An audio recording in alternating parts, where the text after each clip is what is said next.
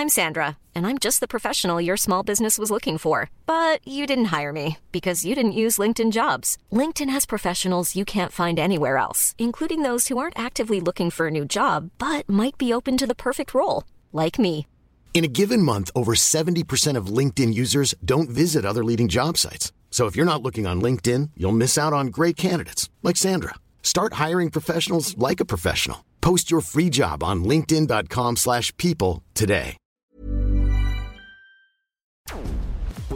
Mundo actual no se entendería sin la economía y los negocios. Acompaña a Mario Maldonado, el columnista de negocios más joven y objetivo del periodismo financiero, en su programa Bitácora de Negocios.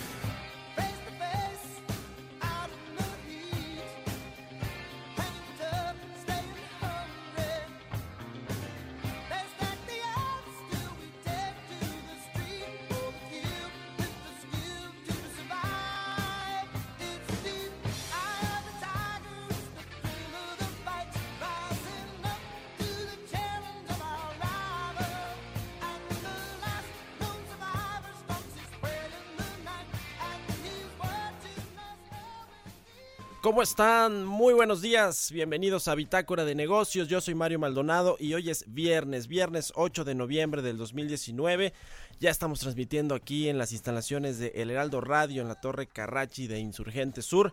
Ayer y antier estuvimos en la Semana de la Radio, en la 60 conmemoración de esta reunión, de esta convocatoria importante de todo el sector de la radio y la televisión. Pero bueno, ya estamos de regreso aquí. Con mucho gusto de saludar a todos los que nos escuchan a través de la 98.5 de FM aquí en la Ciudad de México, en Guadalajara por la 100.3 de FM, en Tampico a través de la 92.5 y en la 106.3 de Villahermosa, Tabasco. Recuerde que también ahora ya estamos transmitiendo en Acapulco Guerrero por la 92.1 de FM. También me da mucho gusto saludar a quienes nos siguen vía streaming a través de la página heraldodemexico.com.mx. Cerramos eh, la semana con esta canción, bueno, pues yo diría que la más icónica con respecto al tema del el box. Recuerden que le estuvimos presentando aquí canciones eh, pues con esa temática a propósito de eh, la del triunfo del Canelo Álvarez el sábado pasado y bueno pues esta de Eye of the Tiger del grupo Survivor pertenece al álbum del mismo nombre que salió al mercado en 1982 en mayo de 1982. Les platico rápidamente qué vamos a tener. Vamos a platicar eh, con Jorge Torres, presidente de la American, American Chamber of Commerce, eh, la, la Cámara de Comercio de los Estados Unidos aquí en México sobre pues varios asuntos importantes que tienen que ver con la relación bilateral en términos comerciales y de inversiones. Viene obviamente Jimena Tolama, la editora en jefe del CIO, para hablarnos de tecnología e innovación. Y ya está por aquí también eh, Roberto Aguilar, nuestro analista de mercados. Así que quédese aquí con nosotros en eh, Bitácora de Negocios porque ya le tenemos el resumen de lo más importante de, eh, de los temas económicos, financieros y de negocios para este viernes.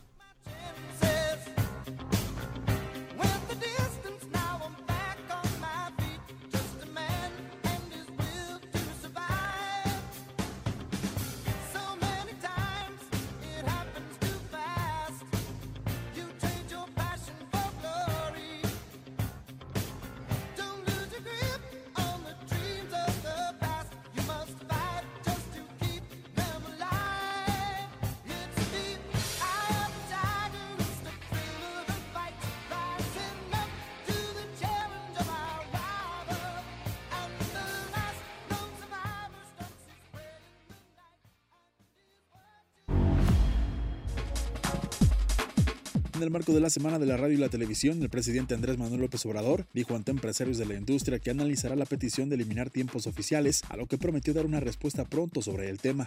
Por eso hago el compromiso con ustedes de analizar esta propuesta de reducir la contribución, el impuesto, los llamados tiempos oficiales. Además, ni siquiera, como me lo informó José Luis, se requiere de una reforma legal, es un decreto. Tengo yo esa facultad. La unidad de inteligencia financiera de la Secretaría de Hacienda llamó al sector privado a sumarse al combate del lavado de dinero y financiamiento del terrorismo, pues representan un problema para el desarrollo económico del país. La Comisión Nacional de Hidrocarburos dio la bienvenida a Rogelio Hernández Cázares, quien fue designado por el Senado como comisionado presidente para el periodo de noviembre de 2019 a noviembre de 2026. Las modificaciones a los certificados de energía limpia no frenarán los planes de inversión de Iberdrola en México frente a la competitividad de los recursos renovables en el país. Así lo aseguró el director de la compañía, Enrique Alba. Luego de la presentación del programa Luces de Esperanza, dijo que se debe elaborar un análisis sereno, pues los cambios son una decisión de política y planeación energética que toma un gobierno. El subsecretario de Industria, Comercio y Competitividad de la Secretaría de Economía, Ernesto Acevedo Fernández, estimó que para el Buen Fin 2019, que se llevará a cabo del 15 al 18 de este mes, se espera un aumento superior de 5.5% con operaciones comerciales y de servicios por más de 120 mil millones de pesos. Bitácora de negocios.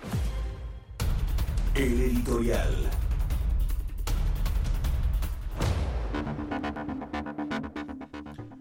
Ayer el presidente López Obrador, como lo escuchábamos en el resumen, se reunió con empresarios de la radio y la televisión.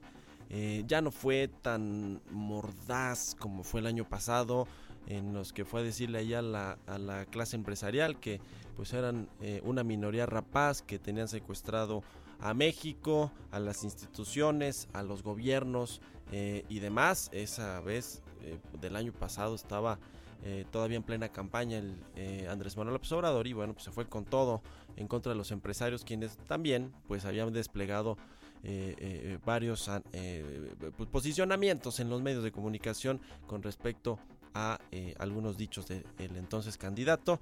Esta fue mucho más moderado, incluso les eh, prometió a los empresarios que va a eh, quitar estos tiempos oficiales en buena medida porque dice que no lo necesita, que él se comunica con, con los mexicanos, con su base electoral pues de manera circular en las conferencias matutinas. También dice que las benditas redes sociales son eh, un, eh, una vía de, contacto con sus eh, fieles y obviamente con todos los mexicanos que pues prácticamente peluceó ahí a los medios eh, tradicionales, a la radio y la televisión. Hay que decirlo, pues, la, la verdad, porque además estuvo un ratito, estuvo un ratito porque después se fue a una comida con empresarios del sector de la construcción, del sector de la infraestructura para hablar del tren Maya. Ahí estuvo el ingeniero Carlos Slim y otro, otra serie de empresarios. Pero bueno, todo esto se inscribe en un, eh, eh, eh, pues un, en una solicitud que hace el gobierno federal de que los empresarios se moderen en sus ganancias, que están preparando un código de ética, según dice el presidente, que le han informado y que eh, pues el sector privado debe procurar sí hacer negocios, dice el presidente, que es su función principal, pues faltaba más, ¿no? Pero al mismo tiempo buscar que sus ganancias sean razonables y que se respete el marco legal, que se paguen los impuestos. El presidente, eh, eh, mire, yo le adelanto que en la reforma de mitad de sexenio, la reforma fiscal que se va a eh, llevar a cabo, es muy probable pero casi al 100% de que se le pongan impuestos a las herencias, por ejemplo, que ha sido tan polémico y que tiene que ver pues con los multimillonarios y las herencias que eh, eh, pues reciben no de los familiares que ya hicieron dinero en el país y que bueno este es un impuesto a los a los empresarios a los multimillonarios y casi es un hecho que va a venir incluido en esta reforma fiscal de mitad de sexenio. Así que, eh, pues, eh, los empresarios a prepararse con lo que viene en esta eh, cuarta transformación. Vamos a ir desmenuzando poco a poco todos estos temas, pero bueno, pues el presidente, eh, pues, su relación con los empresarios dice que muy bien y que todo que todo ok, pues para los empresarios la verdad es que no está todo muy bien, aunque Carlos Slim trate de estar modificando el discurso y, y enfocarse en lo bueno y no solo en lo malo de esta administración. Hasta ahí la dejamos, 6 con 12 minutos. Mercados bursátiles.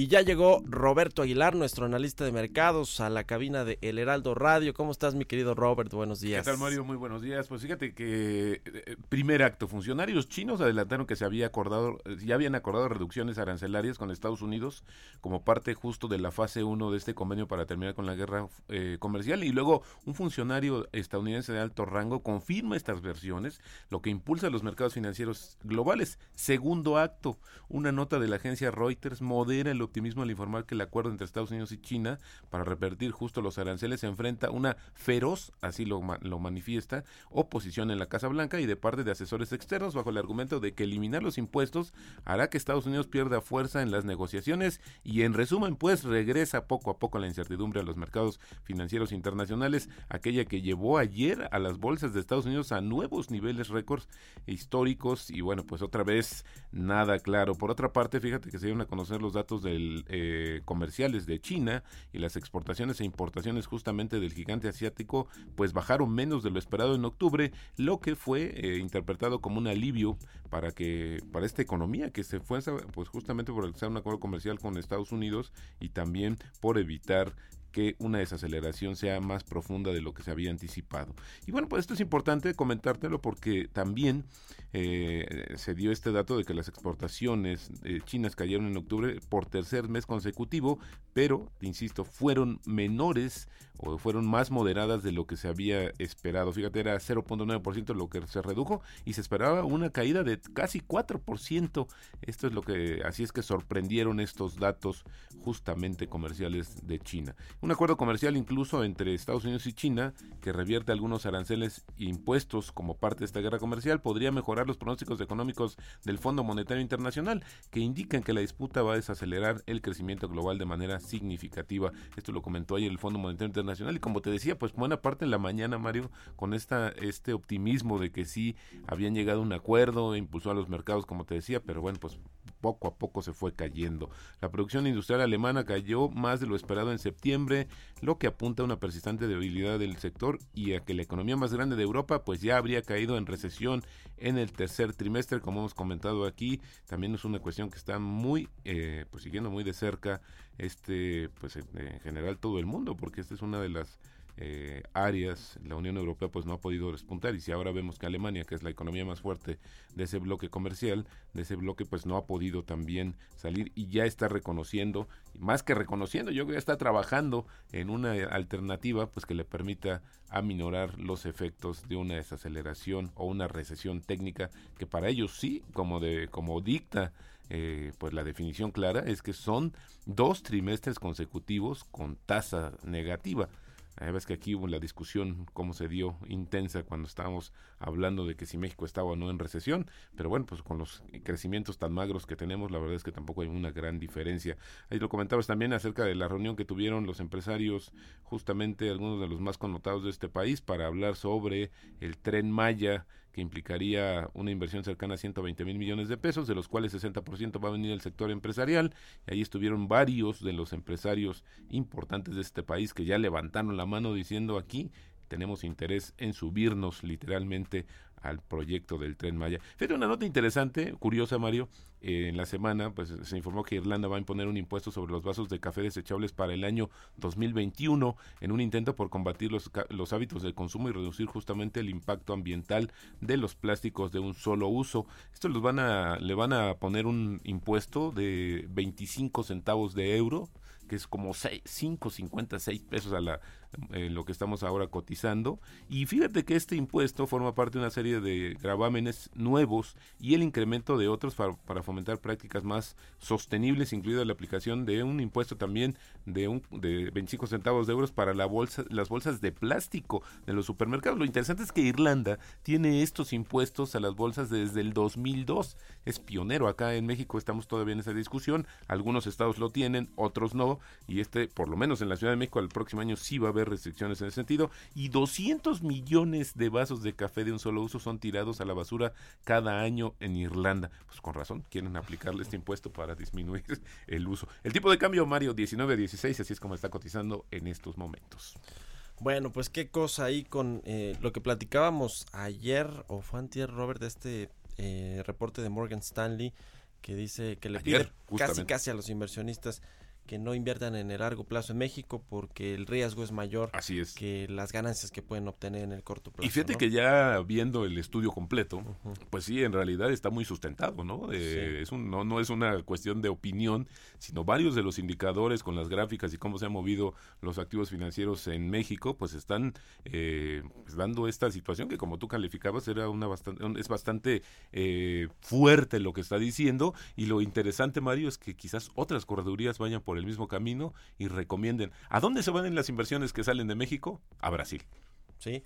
Oye, y, también ponían ayer eh, tanto el Fondo Monetario Internacional, el mismo Alfonso Romo, Arturo Herrera, eh, hablaban de que el tema de la inseguridad y esta mala imagen que se genera por asuntos como el de Culiacán, como el de Sonora y Chihuahua con la familia Levarón, no afectan a las inversiones. Eso ayer lo sostuvo Alfonso Romo, Arturo Herrera en diferentes eh, lugares, en diferentes momentos, y también el Fondo Monetario Internacional, ¿no? En, en- en un estudio que, da a conocer, eh, pues dice que no es tan relevante este tema para la inversión. ¿Tú qué opinas? Yo creo que sí tiene todo que ver con Claro, eso. no, por supuesto. Incluso también vi notas ayer de Standard Poor's diciendo que ya estaba asimilado o incorporado. Perdón, era Standard Poor's, no el Fondo Monetario Internacional. Fíjate. La calificadora sí, sí, que sí, ya sea, estaba incorporado. de eso, sí, eso es- como verdad. descontado por Eh, parte de los Yo la verdad es que creo que en la medida en que hoy es importante ver que las decisiones que hagas de inversión, eh, eh, de enfierros y que vengas a La, instalar. la inversión de cartera tal vez, ¿no? Sí, O sea, no, la, esa- la financiera esa sí, se no mueve con problema. las tasas y cuando no, con un botón la sacan y la llevan a otro país. Y Pero ahora- La de, la de fierros, claro que importa. Porque hoy tú estás decidiendo quizás dónde vas a instalar una planta, si vas a ampliar la existente.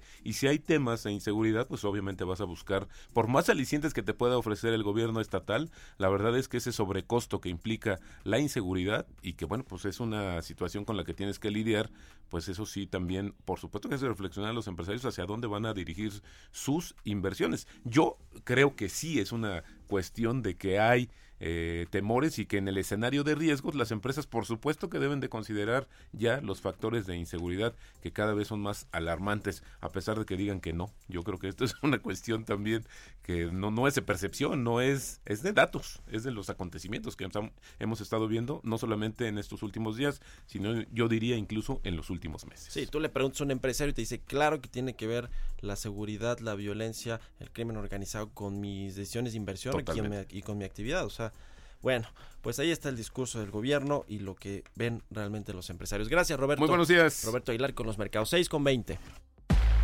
Entrevista.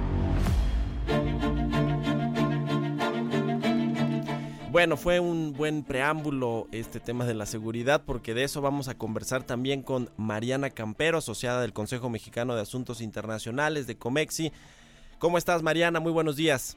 Hola Mario, ¿cómo estás tú? Muy buenos días. Bien, gracias. Oye, pues mira, lo que estamos platicando aquí con Roberto Aguilar, nuestro eh, analista de mercados, eh, sobre esto que dijo ayer eh, Standard Poor's, ¿no? Eh, ellos descartan ya un impacto en la nota soberana de México por los hechos violentos. Lo ven eh, pues como un asunto que ya está descontado por, por, por los inversionistas, ¿no? Que tienen los papeles de deuda de México.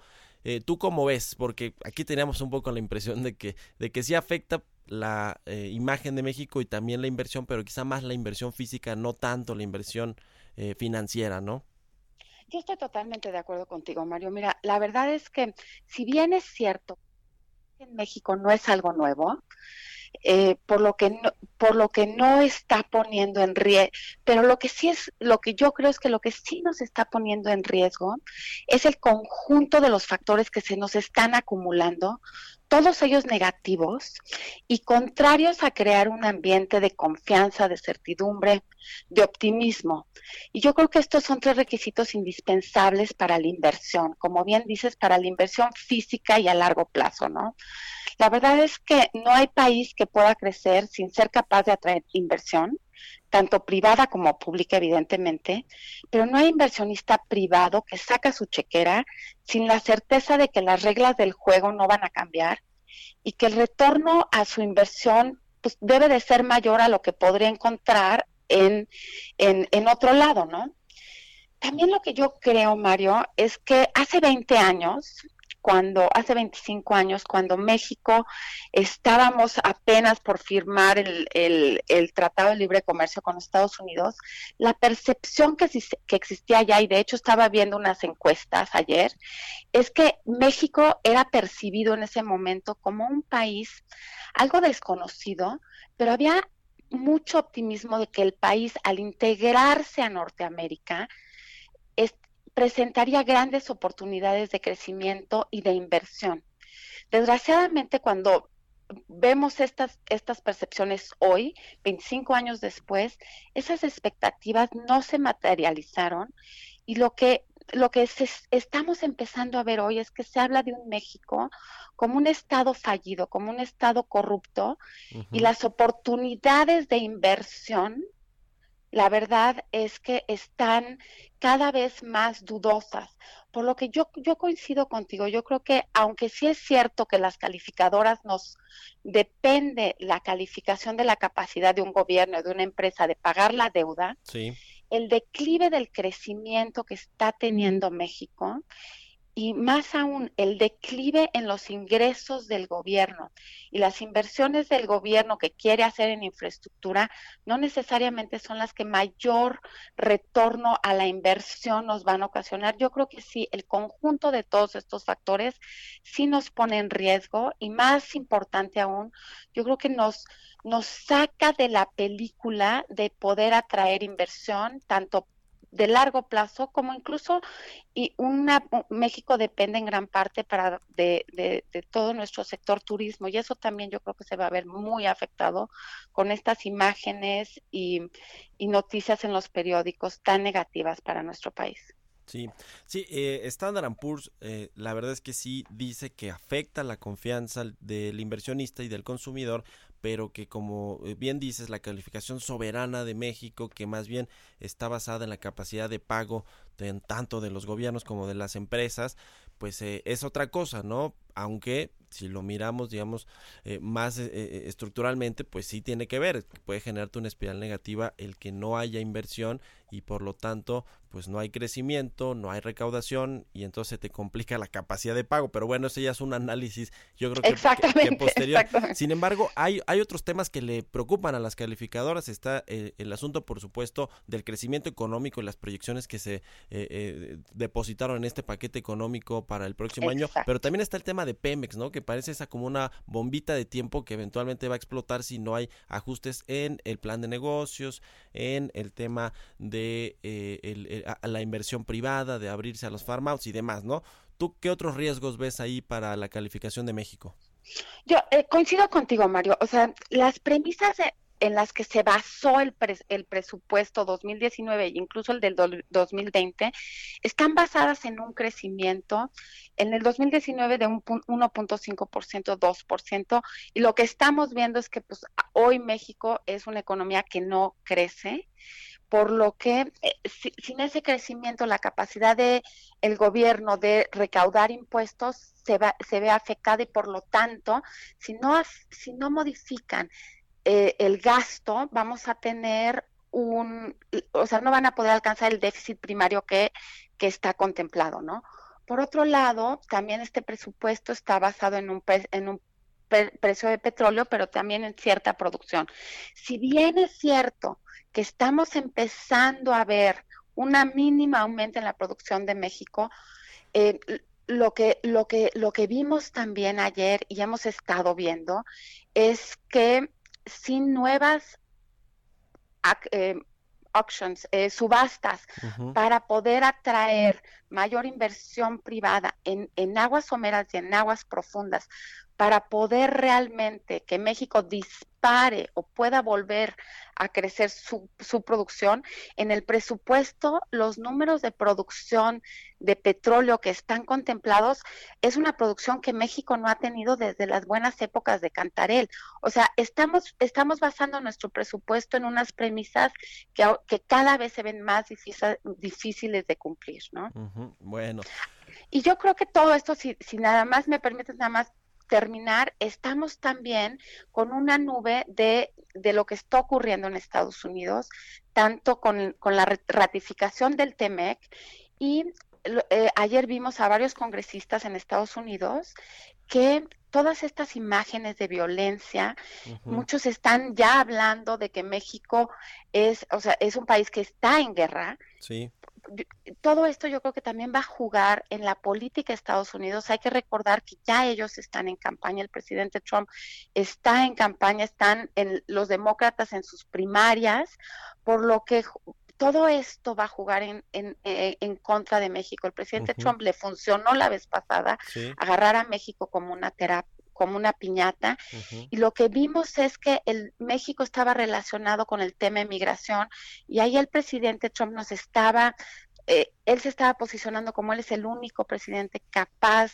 de controlar la migración. Pues hoy lo que también estamos viendo es que México el problema ya no es solo migración, es un país inseguro que sí. les puede pro- causar un gran daño también a los Estados Unidos. Va a ser un eh, 2020 complicado en materia de política exterior y de relación bilateral con los Estados Unidos. Ojalá que aquí lo estemos platicando, si nos permites, Mariana Campero, asociada de el Consejo Mexicano de Asuntos Internacionales. Muy buenos días y gracias por la entrevista. Al contrario, Mario, muchísimas gracias y gracias a todo tu auditorio. Hasta luego. Vamos a una pausa y regresamos. Continuamos en un momento con la información más relevante del mundo financiero en Bitácora de Negocios con Mario Maldonado. Regresamos. Estamos de vuelta en Bitácora de Negocios con Mario Maldonado. Entrevista.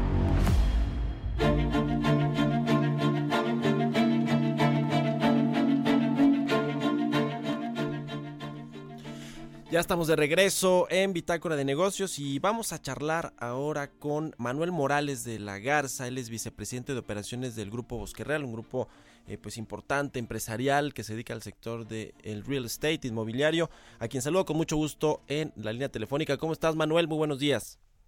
Hola Mario, muy bien, muchas gracias. ¿Tú cómo estás?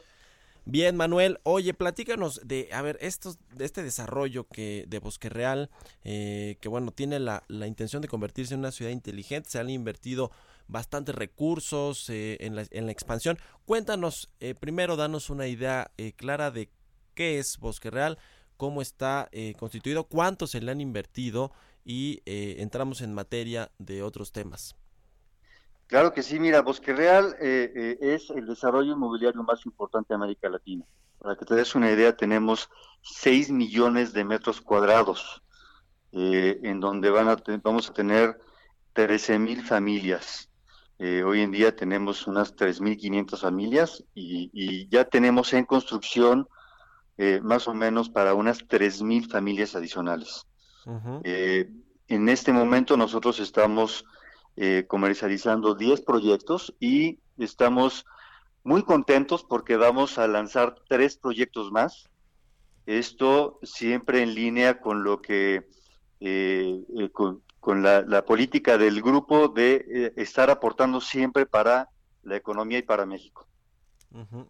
Un desarrollo, eh, como tú dices, muy importante, de los más relevantes de América Latina, que además tiene una historia eh, interesante, ¿no? Hay de don Marcos Alamé y el ingeniero Carlos Slim, a quien le compró este, una parte de este de este proyecto. Eh, eh, cuéntanos ahora de esta expansión, cuánto se le ha, se le ha invertido en, en total, cuánto están invirtiendo ustedes como grupo eh, inmobiliario en el desarrollo de esta extensión de Bosque Real y también eh, cómo ven los tiempos actualmente para invertir el sector inmobiliario. Hemos visto ya asuntos con la Ciudad de México y los permisos, pero en general el sector inmo- inmobiliario que se mueve mucho con la actividad económica eh, no ha ido tan bien. ¿Ustedes cómo lo están percibiendo y cómo ven las perspectivas del 2020?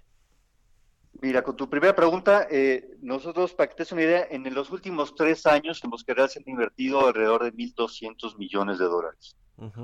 Eh, y, y seguimos para adelante. Eh, sí, en el sector inmobiliario hay, hay algunos empresarios que han decidido eh, eh, frenar un poquito sus inversiones y nosotros, todo lo contrario, vamos para adelante. De hecho, vamos este, encantados de la vida de quedarnos con el mercado de aquellos que no quieran eh, seguir invirtiendo. Eh, eh, eh, históricamente, el mercado inmobiliario para invertir muy y nosotros no vemos que esta sea la excepción.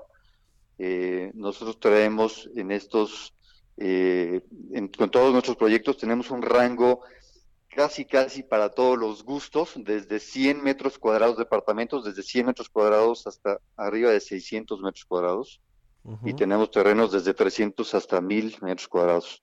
Para, para, para hacer este lanzamiento, nosotros vamos a hacer un, un si me permites, un, un eh, festejo, un mega festejo este fin de semana, Sí, sábado 9 y domingo 10, en donde vamos a tener conciertos, grandes shows, eh, eh, muchas ofertas, premios, vamos incluso a, a dar, por cada compra, vamos a dar un viaje a Europa y hasta un automóvil de lujo.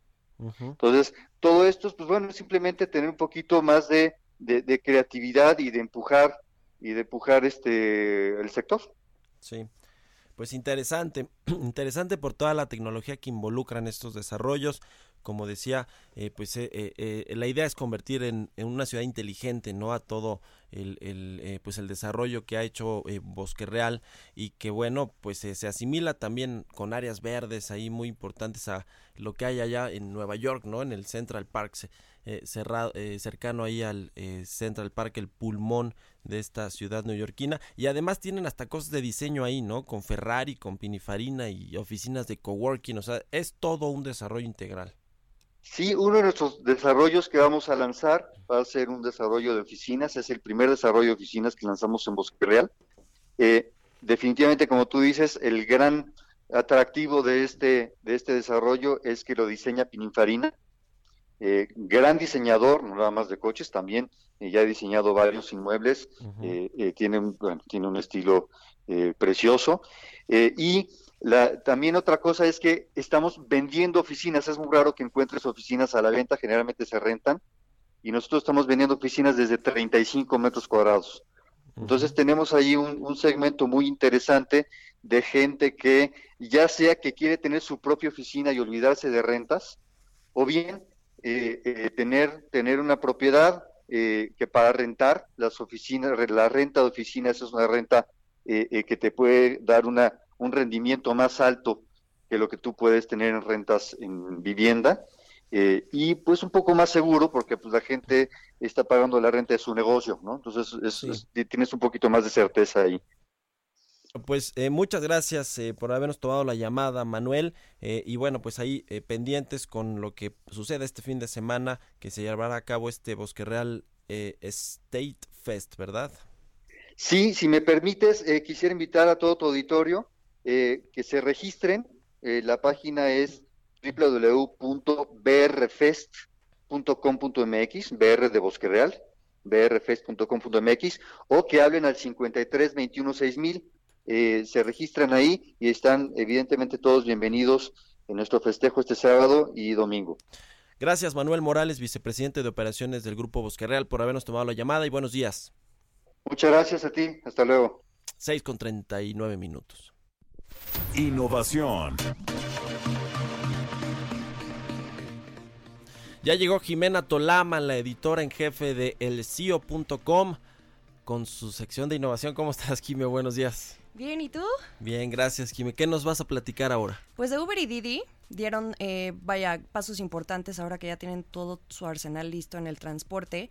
Eh, pues vaya, uno ya dijo eh, cuánto va a pagar por Corner Shop y el otro que se asoció con una startup mexicana de delivery de, delivery de víveres, que es diferente a la entrega a comida a domicilio, que es toda la que traen de restaurantes. Entonces, bueno, Corner Shop, ¿cuánto crees que va a pagar por, por Corner Shop, Uber? Que ya no se lo quedó Walmart, ¿no? Que no se lo, no le aceptaron la adquisición. No le aceptaron la adquisición. Si quieres podemos hablar de eso más adelante porque sí es, es un tema bastante interesante. Y por qué en este caso Uber no, no- vaya, no tiene problema con sí adquirirlo y por qué sí podrían comprarlo. Que Pero a ver, también podría haber un conflicto, ¿no? Porque dices, bueno, Uber pues es eh, el rey de este eh, transporte compartido, ¿no? Del, del ¿cómo se le llama? Ca- Transporte sharing. privado, Tra- sí. tra- transporte sí, porque privado. car sharing es más como pool, Como ¿no? pool, ¿verdad? Como el Uber pool. Como claro. de aventones, Sí, sí, sí. exactamente. Pero bueno, también, digamos, tiene ahí una eh, eh, masa crítica importante en la- las aplicaciones, ¿no? Que, que utilizas para pedir servicios, ¿no? Que es el caso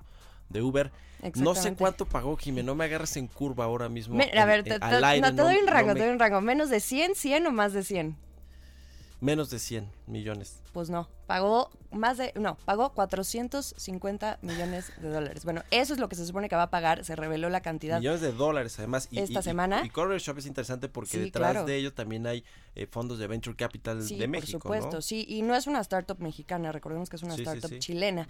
Y por ejemplo, en el caso de Didi, que no compró, pero sí se está asociando, este es el caso de una startup que se llama Justo, que también se dedica al tema de víveres, pero aquí, o sea, más que, más que comprar, va a probar a ver qué, qué- tanto mercado hay, qué es lo que busca eh, la gente, qué demanda del súper online, que es básicamente lo que, a lo que se están metiendo, que es más allá de la entrega de yo pido mi comida en el restaurante y te la doy. Entonces, si quieres, en la cápsula explicamos un poco de este mercado y regresamos a los detalles de si puede o no funcionar eh, la compra de víveres online aquí en México. Vamos a escucharla. Los consumidores cada vez están más ocupados, pero también más conectados que nunca. La fórmula perfecta para dar paso a formas más rápidas y fáciles de hacer una compra por un canal digital. En el país, los hábitos de consumo por Internet de los mexicanos revelan que las transacciones que más realizan en línea son la solicitud de transporte, suscripciones de streaming o compra de boletos de cine, ropa y viajes. Aunque de estos destaca un segmento que cobra relevancia y ataca a un mercado en potencia, el de los pedidos de comida o despensa por aplicación. A nivel mundial, el valor de mercado se ubica en los 1.043 millones de dólares, aunque solo abarca el 1% del valor total del mercado de comida y el 4% de la comida vendida a través de restaurantes y cadenas de comida rápida. Pero la industria madurará cada vez más en la mayoría de los países, incluido México, apuntando a un crecimiento anual estimado de 17% en los próximos cinco años. Uber y Didi, las aplicaciones de transporte por excelencia, lo saben y ya preparan su arsenal en México para coronarse en el mercado de entrega de alimentos preparados, pero también en el de despensa. El primero con la compra de la startup chilena Corner Shop y el segundo al asociarse con la mexicana Justo, cuyo diferenciador es contar con su propio almacén de víveres. Ambas están ansiosas por pertenecer a este segmento, que este año otorgará a los negocios un total de ganancias por 1.300 millones de dólares. Para Bitácora de Negocios, Jimena Tolama.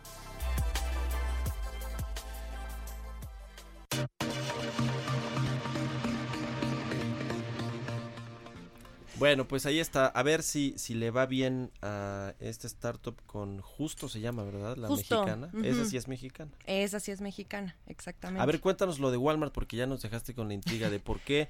eh, ¿Por qué Uber sí y. Walmart no? Sí. Pues mira, la, la teoría, y eso es lo que varios analistas han comentado a el CEO, eh, es fácil. Con Walmart sí pudiera darse una concentración de mercado porque son negocios eh, de víveres con víveres. En el caso de Uber, que ya tiene Uber Eats, se enfocan solo en la entrega de comida a restaurantes, por lo que sí, al sellar la compra no estarían concentrando más mercado, ¿no? Entonces están diversificando hacia de diversificándose hacia esta otra rama, que es la entrega de la despensa del Super Vía Online. Entonces. Uber ya solo espera hacia 2020 o antes cerrar esta adquisición y pues estaría pagando, ahorita ya pagó 50 millones, faltan los este los otros 400, pero ya eso es a, par- a partir de la autorización del regulador antimonopolio, que en este caso es la Comisión Federal de Competencia, porque pese a ser una startup chilena, pues como es la compra nada más se da en México, Sí. pues aquí es en donde hay que Ahora- autorizar si sí o si no. esa es eh, la hipótesis de por qué en, sí. en términos muy eh, eh, llanos y populares, se querían chamaquear los de Walmart a Corner Shop porque le querían pagar 225 millones de dólares y Uber le está ofreciendo 450. Uber le está ofreciendo más. Oye, es una sí, buena sí. lección de negocios de ser paciente y esperar al mejor eh, eh, comprador, al mejor postor, porque hoy le pagaron casi lo doble. O sea, los fondos de Venture Capital de México Van a estar han de estar, felices. este, brincando de gusto. Yo recuerdo que cuando fue esta decisión de la COFESE de decir no va esa compra, los inversionistas e incluso los mismos dueños de Corner Shop por Twitter eh, hicieron un statement bastante interesante diciendo pues eh, eh, ahora sí como esta, esta frase que estaba de moda eh, wait for it o, o keep calm Sí, sí, sí. pues ahora ya sabemos por qué tanto keep calm, ¿no? Tenía mucho que ver que, que también había otro eh, gigante interesado y pues les fue mejor, ¿no? Quizás siempre la primera opción no es, no es la mejor y pues este fue el caso. Vamos a ver también cómo le va en el mercado de víveres. ¿Por qué? Porque en México esto de hacer el súper online avanza poco a poco. Hace dos años, en 2017, eh, un estudio eh, de Kantar World Panel eh, decía que la compra de abarrotes online crecía 26% en el mundo, pero México no figuraba. En Latinoamérica el que más destacaba era Argentina. Y hoy por hoy, eh, a dos años de ese estudio, pues seguimos más o menos igual. 8 de cada 10 usuarios prefieren hacer el súper físicamente. Como de- decía yo en la cápsula, solo el 18% de los mexicanos ya lo hace, pero al menos ya entró al top 10 de las compras que se realizan por Internet. Ahora, Walmart, justamente este gigante minorista que también suele darnos un pulso de la economía y del consumo en México, también nos da una métrica clave para este segmento. Sus ventas electrónicas o multicanal representan todavía solo el 1.1% de sus ventas totales. Sí, ¿no? sí, sí, es un es mercado en poco. potencia, eso sí. Lo y lo mismo con Didi, ¿no? O sea, no compra, solo se asocia, va a probar. Entonces, estas dos noticias que se dieron esta semana son bastante interesantes. Vamos a ver cómo les va en 2020, porque en el caso de Didi, en, en un curso de dos semanas es cuando va a arrancar también su negocio de entrega de víveres. Y pues Corner Shop, pues hasta que se apruebe con Uber. Muy bien. Muchas gracias, Jimena Tolama. Tus redes sociales, ¿cuál es tu cuenta de Instagram y de Twitter para que te sigan? Claro que sí, mi cuenta de Twitter es arroba Jimena Tolama. La cuenta de Twitter, nada más en Twitter, ¿eh? no la sigan en Instagram porque los rechazan, entonces mejor nada más en Twitter, que es más gracias. informativo. Gracias, Jimena Tolama, editora en jefe de elcio.com. Buenos Gracias, días. Mario. Buenos días. Entrevista. Bueno, vamos a platicar ahora con Jorge Torres, presidente de la American Chamber of Commerce of Mexico, la Cámara de Comercio de los Estados Unidos en México, a quien saludo con mucho gusto. Jorge, ¿cómo estás? Buenos días. Muy bien, Mario, con el gusto de saludarte. Igualmente, Jorge, bueno, pues están cumpliendo 102 años de operar en México, de tener eh, pues eh, eh, eh, ligas con eh, la comunidad eh, inversionista de México, con eh, los gobiernos, porque en la American Chamber no solo están eh, los empresarios estadounidenses, por supuesto, o estas grandes compañías, sino también algunas de capital mexicano que son muy grandes y que tienen presencia en los Estados Unidos. Cuéntanos cómo llega la AmCham a este cumpleaños o este aniversario de los 102 años de operar en México. Sí, como no, Mario, gracias por la oportunidad. Es justamente el día de hoy que estamos celebrando la fundación de American Chamber of Commerce México, 102 años de estar en México, eh, y lo cual de- eh, realmente confirma el hecho de que vemos a México como un socio estratégico a largo plazo. Ahí está la muestra, somos más de 1.450 empresas. Como tú bien decías, no solamente son empresas americanas operando con o en México, sino también una, una proporción importante de empresas mexicanas operando con o en Estados Unidos, que generamos 2.5 millones de empleos directos formales, 6 millones de empleos indirectos. Contribuimos, eh, Mario, por el 21% del Producto Interno Bruto Nacional y representamos prácticamente 20% de la inversión privada en México. Entonces, realmente con esta huella que tenemos para poder contribuir al dinamismo de la economía mexicana y a su competitividad. Ya, eh, el tema eh, de lo que está pasando con Estados, eh, con Estados Unidos y México en materia de seguridad y de violencia, ¿cómo lo perciben ustedes en, en la asociación, en la, Cámara de Comercio de los Estados Unidos en México? Porque eh, ayer justamente hablamos de, aquí en el programa que hubo pues eh, comentarios con respecto a que pues el tema de la inseguridad y la violencia no afecta eh, en demasía la eh, confianza en los inversionistas, ya está un poco descontado, ni la calificación soberana, en fin, muchas cosas que supuestamente no estarían en el, en el ánimo de los inversionistas eh, extranjeros. ¿Ustedes cómo la ven? ¿Es así como lo dice Alfonso Romo y Arturo Herrera? Sí, pero real- realmente como, como se comenta, eh, si bien es cierto no afecta, sí nos preocupa. Eh, te comento que nosotros en The American Chamber of Commerce México tenemos cinco prioridades. El la primera y la más importante es la, legalidad y la seguridad, que es justamente este tema. Bueno, tenemos otras, las comento rápidamente, la certeza de la inversión, la interlocución con el gobierno, el acercamiento con tomadores de decisiones y el entorno de negocios. Pero la primera es esa, justamente la legalidad y la de la seguridad. Creemos que el tema de la seguridad es muy importante, no solamente per se, sino realmente es un factor de competitividad, porque al momento de nosotros incrementar nuestra inversión para poder tener protocolos en términos de prevenir incidentes o, reactivos para poder también analizar situaciones, modus operandi, pues finalmente se incrementa la estructura de costos y puede afectar la competitividad. Entonces sí es un factor que, que no afecta en el corto plazo, pero sí realmente nos preocupa, nos ocupa realmente para poder tenerlo considerado y seguir pues eh, incentivando la inversión ¿no? Que, que, que venga hacia nuestro país. Eh, te reuniste, eh, Jorge, el miércoles con el embajador de los Estados Unidos en México, con Christopher Landó. ¿De qué hablaron? ¿Qué le preocupa a la eh, representación diplomática de los Estados Unidos en nuestro país? Sí, como no, en el marco justamente de este 102 aniversario de American Chamber Commerce hemos tenido un acercamiento con la Embajada de los Estados Unidos históricamente, eh, después de la ratificación del embajador Christopher Landó hace un par de meses por parte del gobierno de Estados Unidos, hemos eh, tenido estos primeros encuentros, un buen acercamiento, justamente te- tocamos base en este tema de la seguridad, pero también eh, tocamos base sobre el hecho de que México se ha convertido en el primer socio comercial de los Estados Unidos después de tiempo, eh, eh, haciendo una valoración del intercambio de bienes en 464 mil millones de dólares en el periodo que comprende enero a septiembre.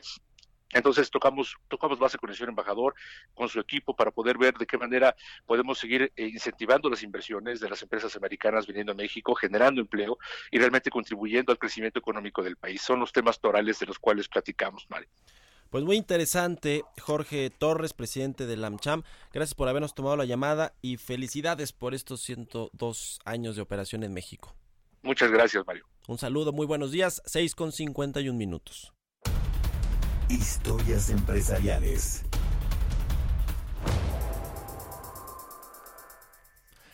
Bueno, eh, una, una nota que vale la pena mencionar ahora en viernes, que pues ya termina la semana laboral para la mayoría, hay quienes trabajan todavía el sábado o el domingo también, pero fíjese que en Japón un experimento eh, eh, con resultados no esperados, así es como se califica esta decisión de Microsoft en Japón de darles libres todos los viernes de agosto a sus trabajadores y es que en Japón tienen algunas de las jornadas de trabajo más largas del mundo. Y sí, Microsoft está tomando esta decisión.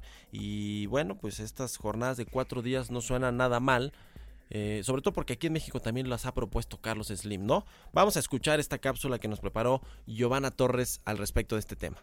Microsoft Japón lleva a la práctica una iniciativa para sus trabajadores. Decidió quitar un día de trabajo a la semana al pasar de 5 a 4 días laborales. La compañía presentó un programa este verano en Japón llamado Work Life Choice Challenge, que cerró sus oficinas todos los viernes en agosto y dio a todos los empleados un día libre adicional cada semana. Los resultados fueron favorables no solo para la empresa, sino para los empleados. La cantidad de tiempo de trabajo disminuyó, la productividad aumentó, las ventas por empleado se elevaron en 40% y además ahorraron en recursos en oficina como electricidad y papelería. Japón ha luchado durante mucho tiempo con una sombría y en algunos casos fatal cultura de exceso de trabajo. El problema es tan grave que el país incluso ha acuñado un término para ello. Karoshi significa muerte por el exceso de trabajo. El tema atrajo la atención internacional en 2015, cuando un empleado del gigante publicitario japonés Dentsu murió por suicidio el día de Navidad en consecuencia a la cantidad excesiva de horas extras. Microsoft no es la primera empresa que pone en marcha una iniciativa así.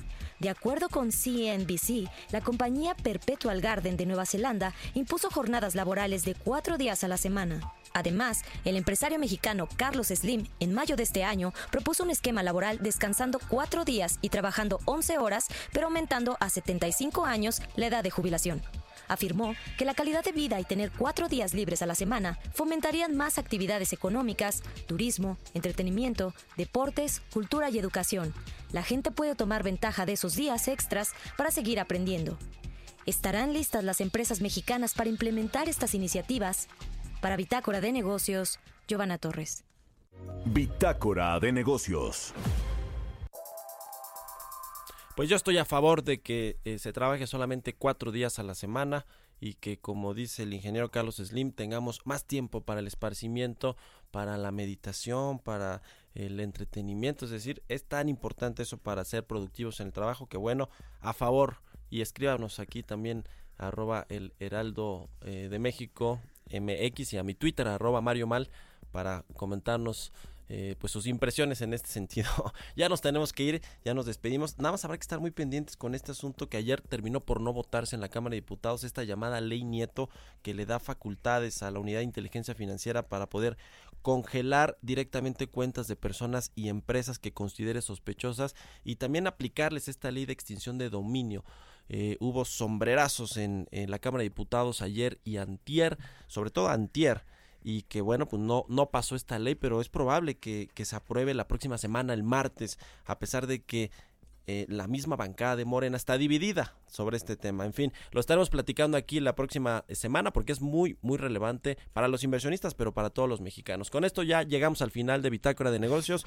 Le agradezco mucho que nos haya acompañado este viernes. Lo dejo ahora con Sergio Sarmiento y Guadalupe Juárez.